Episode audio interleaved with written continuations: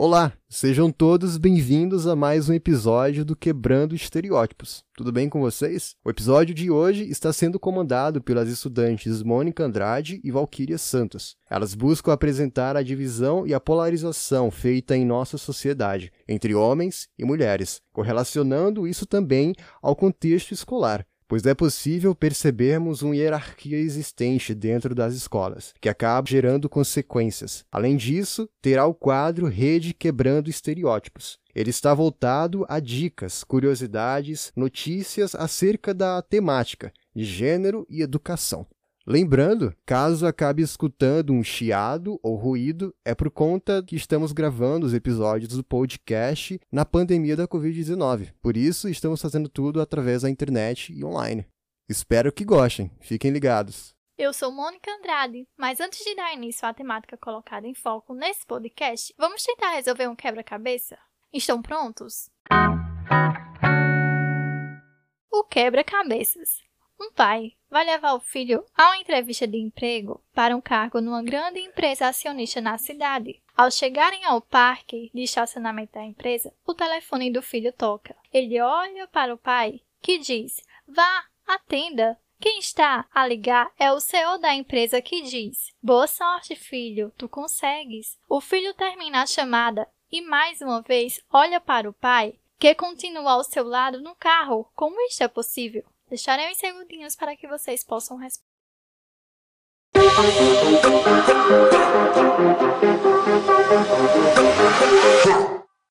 E aí, vocês conseguiram adivinhar? Quem vocês acham que é o CEO? Esse mesmo quebra-cabeça que acabei de falar para vocês, ele foi realizado também com 22 pessoas e ao responderem, muitos disseram que não seria o pai do menino, pois durante a ligação ele estava ao lado do filho. Outros disseram que era uma gravação de áudio realizada pelo próprio pai. Alguns também falaram que seria dois pais que o garoto tinha, ou se não, que era o avô dele. Ou seja, várias hipóteses foram faladas nas respostas. Mas a resposta é a mãe, ou seja, o CEO é uma mulher. Por isso que esse quebra-cabeça é tão importante e interessante, pois ele faz a gente refletir, se movimentar e a querer mudar a realidade. Há um preconceito subconsciente presente em nossa mente e muitos acabam relacionando o CEO com uma profissão para homem e não para mulher. As mulheres não podem ser CEO, médicas, empresárias, acabam gerando uma distinção em que certas profissões são exclusivamente para homens, já outras só para mulheres. Embora as mulheres estejam gradativamente ocupando profissões mais valorizadas e que requerem maior escolaridade e qualificação, ainda se observa discrepâncias salariais em todos, inclusive quando ocupam cargos de maior responsabilidade e mais elevados hierarquicamente. Além disso, apesar de estarmos no século XXI, é possível percebermos que as mulheres acabam trabalhando mais e ganhando menos. Mas por que acontece isso? Isso acontece porque vivemos em uma sociedade que está pautada no machismo e no sexismo, se tornando uma questão eminentemente cultural, não estando atrelado a justificativos de cunho técnico que expliquem que as mulheres devem receber menos que os homens. Ainda em relação às profissões, outro exemplo é que há poucos professores do sexo masculino.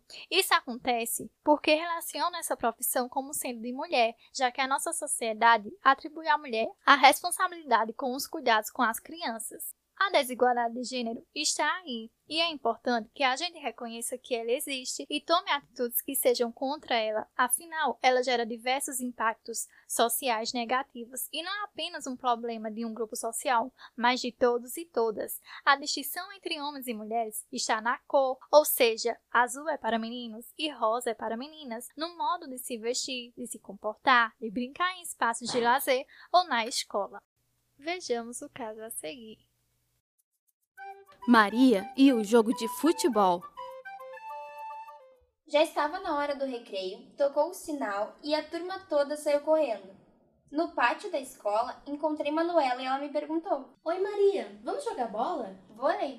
Não, futebol, eu já vim com a minha chuteira. Falou Manuela me puxando pelo braço. Eu não sei se os meninos vão deixar a gente jogar, Manu. Não é melhor perguntar para Gustavo primeiro?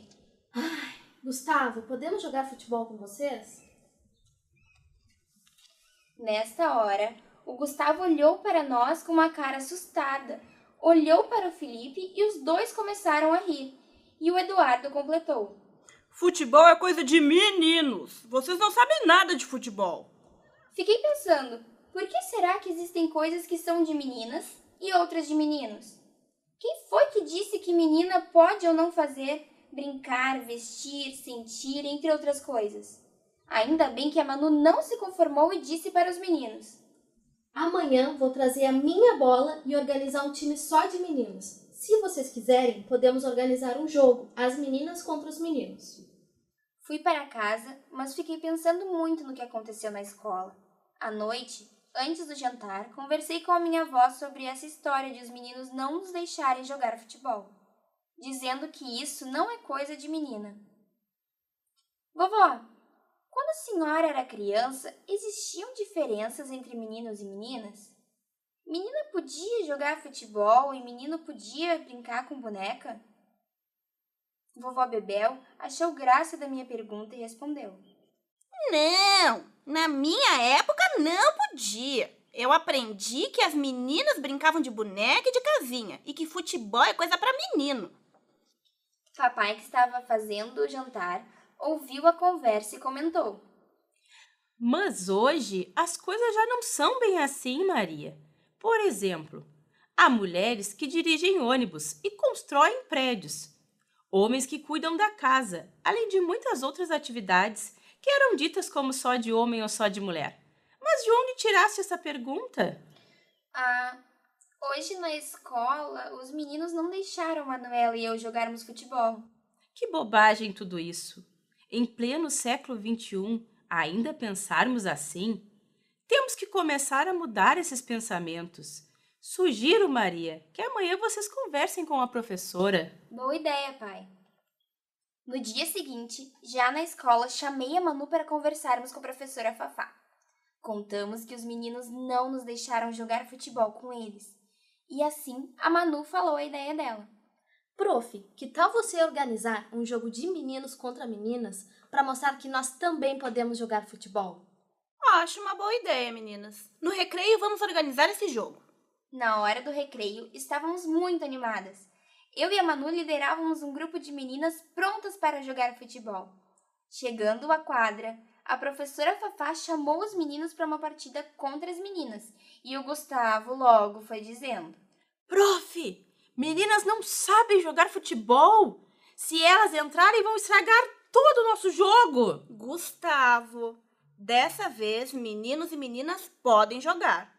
Vamos experimentar esse desafio. E adivinhem só, o jogo foi um sucesso. Empatamos com os meninos e ainda ouvimos deles o seguinte comentário: Nossa, essas meninas jogam muito futebol, prof. Daqui para frente vamos chamá-las sempre para jogarem conosco. O mais importante é jogarmos juntos e nos divertirmos. Assim como o futebol, percebemos que não existem coisas que sejam só de meninas ou só de meninos, como todas as demais atividades do mundo. Basta que tenhamos interesse e vontade.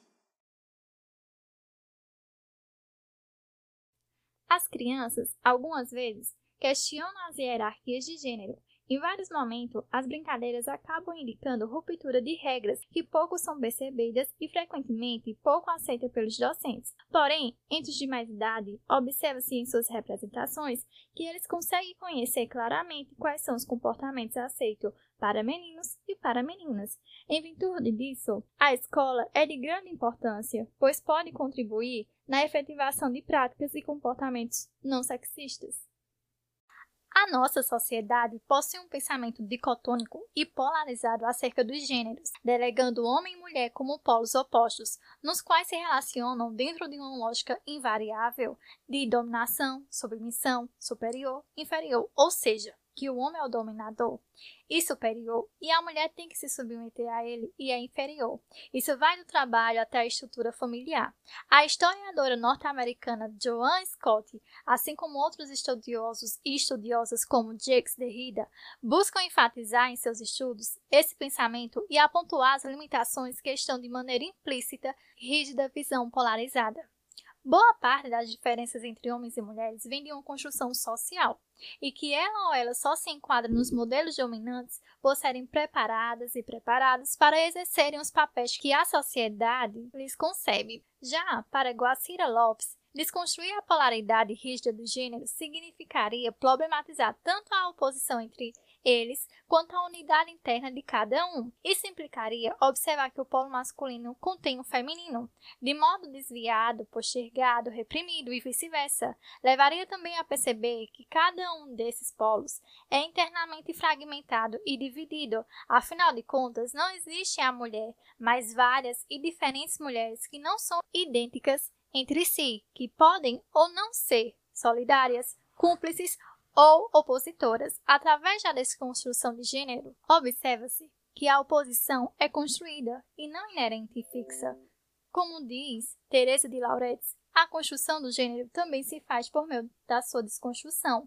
Encerrando esse bloco para que a minha companheira Valquíria Santos dê continuidade Vamos agora para o momento de música, em que a estudante de licenciatura em Letras Espanhol da Universidade Estadual da Paraíba, Vanessa Campos, fez um cover da música Triste e Louco Mar, da banda Francisco El Hombre, e que foi cantada pela cantora e compositora Juliana Estraça Capa. Essa música ela dialoga com o que eu apresentei para vocês, pois questiona a submissão da mulher em relação ao homem e aos padrões sociais impostos na sociedade brasileira. Será qualificado ela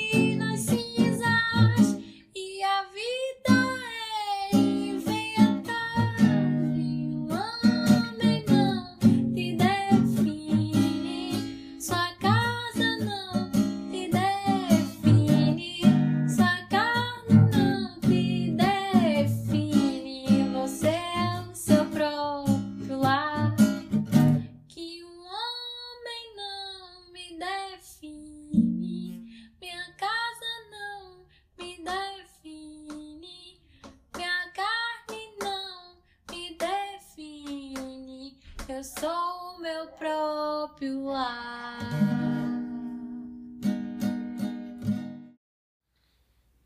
Boa noite.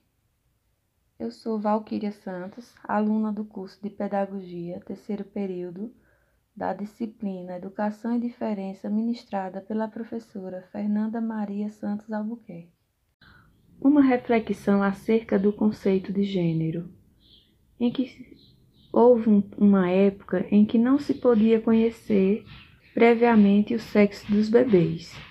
Nesse tempo, muitas grávidas rezavam para não dar à luz a meninas, já que, para mulheres, a vida só guardava trabalho, sofrimento e humilhações. Ansiavam essas grávidas por meninos guerreiros, príncipes da vida pública, e em casa, recebidos com chinelos macios, jornais e recomendações. Aos outros, de silêncio, que o papai trabalhou o dia todo e agora precisava descansar. Essa epígrafe nos possibilita pensar na forma como educamos as crianças, isto é, faz pensar nos modos como são construídas as relações de gênero. Diante disso, realizamos a reflexão no intuito de problematizar os modelos escolarizantes, que abarcam currículos, normas, linguagens, livros didáticos e avaliações, em que e que contribuem para disciplinamento, a regulação, enquadramento e construções de diferenças de gênero. As diferenças entre homem e mulher são constantemente analisadas e referendadas em livros, programas de televisão e conversas cotidianas. Tem-se, por exemplo, como paradigma dentre outros postulados, que a mulher tem mais inteligência emocional e atenção difusa e que os homens são mais inteligentes em questões ligadas à razão instrumental lógica e sua atenção focada em poucos assuntos por vez. As primeiras seriam mais aptas às ciências humanas e os segundos às ciências exatas e da natureza.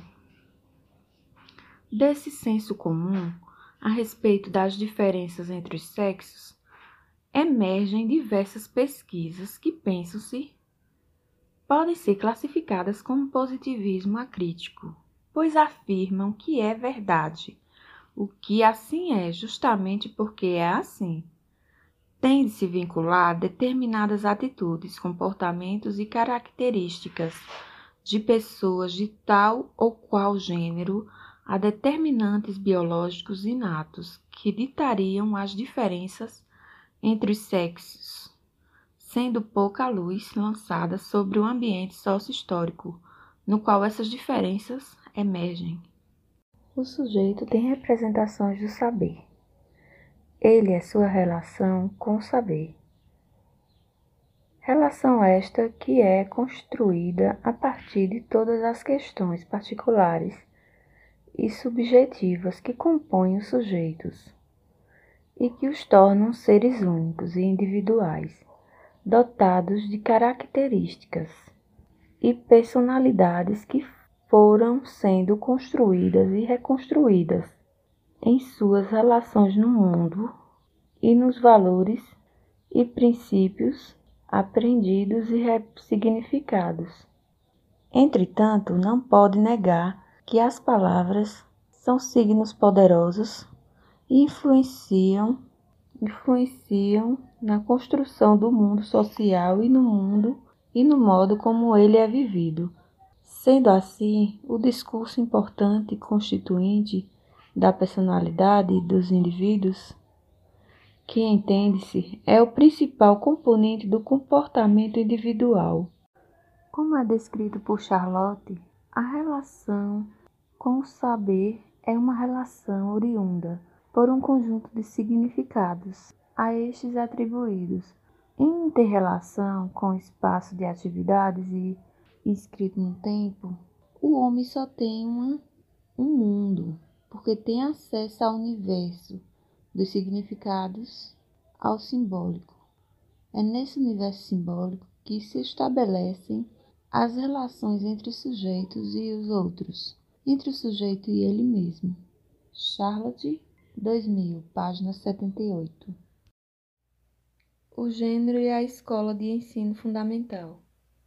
Desde os seus primórdios, a instituição escolar teve um caráter dual, binário de diferenciação e enquadramento, ou seja, primeiramente apenas uma parcela da população poderia ingressar na escola. E no interior da instituição instituíam-se elementos e práticas de hierarquização e de regulação. Essa mesma escola também separou crianças de adultos e meninos de meninas e foi diferente para pobres e ricos. Ao longo do tempo, como democratização ao ensino, a escola precisou se reinventar e os grupos antes excluídos ou separados atualmente estão reunidos na escola. Essas mudanças estão fizeram com que a escola se organizasse através de um currículo horários, conteúdos e avaliações que acabam, por sua vez, por reforçar as diferenças e produzir hierarquias entre os gêneros, etnias, raça, entre outros. E agora vamos com o quadro Rede Quebrando Estereótipos.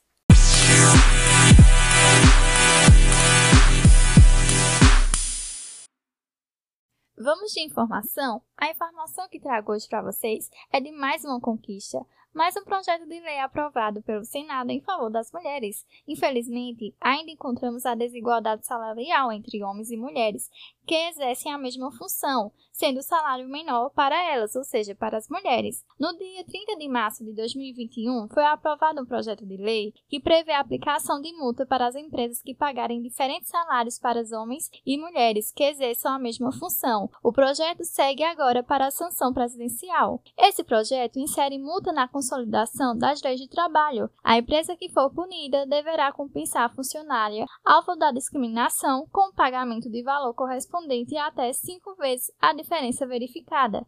A indenização deverá ser multiplicada pelo período de contratação até um limite de 5 anos. De olho na curiosidade. Já ouviram falar em Tax? Sabemos que as cores não têm gênero, porém o mercado ainda divide muitos produtos para os públicos femininos e masculinos pela cor, rosa e azul, ou seja, os produtos femininos são rosas, enquanto os masculinos são azuis. E mais, os produtos rosas, ou na versão feminina, são precificados com um valor maior. Na verdade, o imposto rosa, ou Pink Tax, como também é chamado, não é realmente um imposto, mas sim uma prática em que as empresas acabam colocando preço diferente em algo feminino similar ou idêntico ao masculino. Vamos de indicações? Tenho duas para vocês. A primeira é uma série As Telefonistas, que se passa em Madrid no ano de 1928, onde quatro mulheres bem diferentes têm suas histórias entrelaçadas ao iniciarem a trabalhar em uma empresa de telefonia. A luta pelos direitos dos trabalhadores e das mulheres são assuntos constantemente abordados e o desejo pela liberdade é mencionado desde os primeiros minutos do primeiro capítulo da série. Já a segunda indicação é o filme Joy, o nome do sucesso. Ele é baseado na história real de Joy Mangano e retrata sua vida, uma mulher brilhante, divorciada e mãe de dois filhos. Criativa desde a infância, Joy inventa um esfregão e sua determinação para fazer com que a sua invenção seja reconhecida e comercializada. Logo, ela se torna uma das maiores empreendedoras dos Estados Unidos. Segura as dicas! Antes de encerrar, gostaria de dizer que para que haja a diminuição da desigualdade de gênero, devemos elogiar as mulheres pela sua capacidade e não pela aparência. E também vamos quebrar essa rivalidade feminina, né, que a sociedade impõe. Também dividir as tarefas por igual, repreender as atitudes e falas com teor machista e eleger, contratar e apoiar o trabalho das mulheres. Já para os futuros docentes e aqueles que exercem essa profissão, é de grande importância que busque ainda mais conhecer sobre esse assunto pautado nesse episódio e a minimizar essa dicotomia concebida aos gêneros no ambiente escolar. Caros ouvintes, agradecemos por chegar até aqui e fiquem ligadinhos que em breve estaremos postando o terceiro episódio dessa edição de podcasts. Até mais!